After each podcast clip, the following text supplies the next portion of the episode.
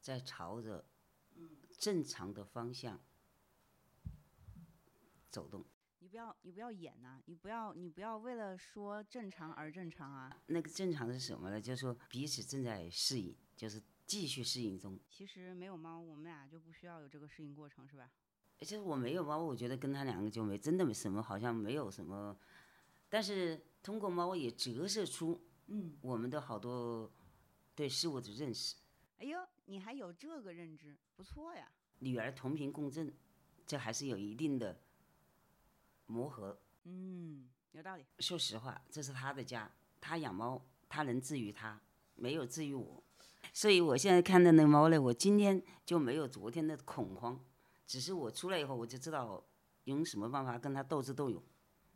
至少我可以扔个纸团，让它跑得远一点。我再趁这个机会，我想到哪地方去，到哪地方去。对，今天我妈学会了一个技能，就是她知道我的猫喜欢小纸团儿了。然后刚才她把猫关到屋子里面去，是我妈亲自上手的，这是一个很大的进步。而且这今天还是第二天，所以相往后走，我相信会越来越好。真人秀是吧？咱们其实是我希望越来越好，这是心里的期待。你有这个期待，它就会越来越好。因为我怎么也要等要等到八月三十一号，昨天我们买了一个话剧的票，然后这个时间就是指指向了八月三十一号，所以现在他怎么着也没办法说提前要走了。所以在这个等待和难熬的过程里，就会慢慢适应，而且说不定在这里你可以取得一个更好的方。嗯，所以人呐、就是人其实是有变化的，怎么变化？随着形势而变化，随着环境而变而变。所以有的时候是被迫不得已，因为你很多事情不是像你想象的那样，什么事情都按朝着你的方向去发展。遇到自己不想遇到的事，但是也得去接受。但是你有没有发现一个问题，就是道理都懂，其实做是做不到的，就很难做到。你就是想要往这个，就是心是好的，但是我今天我觉得我做到，就没有让我的心跳跳到一百，就是说我在这里就平静的等待着，就是接受那个那一刹那的它的蹦和跳。哎呦喂，行啊你，那你在我这面前表表现的可不是这样，我可还是觉得你挺紧张的。那紧张是肯定的，因为现在他还是，他真的是像小孩儿一样，太爱跳了。他跟别的猫一点都不一样，跟我看的所有的猫都不一样。但是你刚刚说那个话，我又突然间意识到一点，你看啊，它你也说它跟你看到的所有猫都不一样，它也跟我看到的所有的猫都不一样。但是呢，其实我们都是在追求特别的，不管你是选猫也好，还是选什么东西也好，你就是要选个跟别人不一样的。还有一个问题，我昨天终于找到我跟猫相处的那么不不太适宜的根源了。他们说猫和就是两个数项不太相同的，有点相冲，我们就可能属于那种相冲的两个数项，所以我找到了。 是是是是是是是是，别人跟你说一个理论，你就马上听。结果我到网上查了，还真的。但是有他后来也说了，就说呃，这个属相人是不是不一定不能养猫了？也不是，他说你要有足够的耐心，其实就是跟我们平时话道理是一样。嗯，人生功课要一起克服和面对。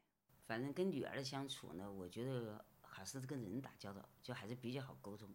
她的东西我还是都可以用，都可以接受，还可以去就是还比较能够，我们俩之间还是能谈得来的，就至少在很多地方可以达到。那是那是那是，我们俩互相迁就嘛，是吧？所以在这方面呢，我觉得有个人在这聊聊天呐、说说话呀，比自己一个人待着还是好点儿。从嗯我从来没有这么跟人在饭桌上这么两个人细细聊天，而且是最切身的感受。呃，总体来说，把猫关在屋里，我觉得一切都很美好。 还是还是跟猫关。没事儿没事儿，我们录音的时候猫也在那里面，我们自己录音的时候也关它，都是一样的。现在它享受的是同样的待遇，并没有被特殊待遇。他说把它送走，我觉得那也不是我所想要的。把它送走，我在这儿待着，他肯定就惦着他的猫，那跟我相处肯定是不是会产生隔阂？所以好像这都不是，好像只有我做出适应。 这话说的我可不认同，我认为我也有适应的成分。嘿，因为你看到我那么恐惧，你心里也不安。对呀、我本来看着它那么调皮，我已经习惯了，结果结果我妈来了跟它不好，我得继续习惯，继续我也得调和这个中间的过程。我也跟你说我在适，我说这是一个适应过程，其实我也是一个适应过程。其实大家都在这个里面。真的只其实只来了四十八小时，怎么好像来了很久很久？那是因为这是你自己家呀，所以说实话，没有就是没有陌生感，也没有违和感， 只是觉得家里添了一个不速之客。 我认为的不速之客。 只是不适应它。而且说实话，我认为，我认为这个家的就是干净程度也没有就是相距甚远，就是多了点儿毛呗。哎，其实他还好，不怎么拆家，没有我想象那么能拆。他基本上没拆家，但是跳来跳你去，也不要为他说好话，你也不要为他说好。但是他跳来跳去确实蛮惊险，总总是能感觉到好像那个杯子要掉下来，好，这个东西要掉，但是他每次都没有，侥幸的绕过去了，没掉。所以，但是我那时候吓了一身冷汗，你要了解一些猫的行为学因。为我跟着跟女儿相处， 结果只能跟猫相处。女儿就是猫，猫就是女儿。我把猫当成我自己了，你适应它就适应我，这是我内心里面那个狂野不羁的部分。你可能从小养了一个过于听话的小孩儿，你并不知道我内心有这么一个小恶魔。也许就是人家说了嘛，就是小孩儿养到有小时候你太多规矩太多，那小孩就想从里面就像一个东西想奔跑出来嘛。现在就成了一个放手了，他就自己要往外面奔跑，这点我能够理解。确实小时候管得太多，恨不得连他的成绩每一分都要搞清楚他错在哪里。现在回想起来有点多余。也不多余，只不过咱们的方向不太一致。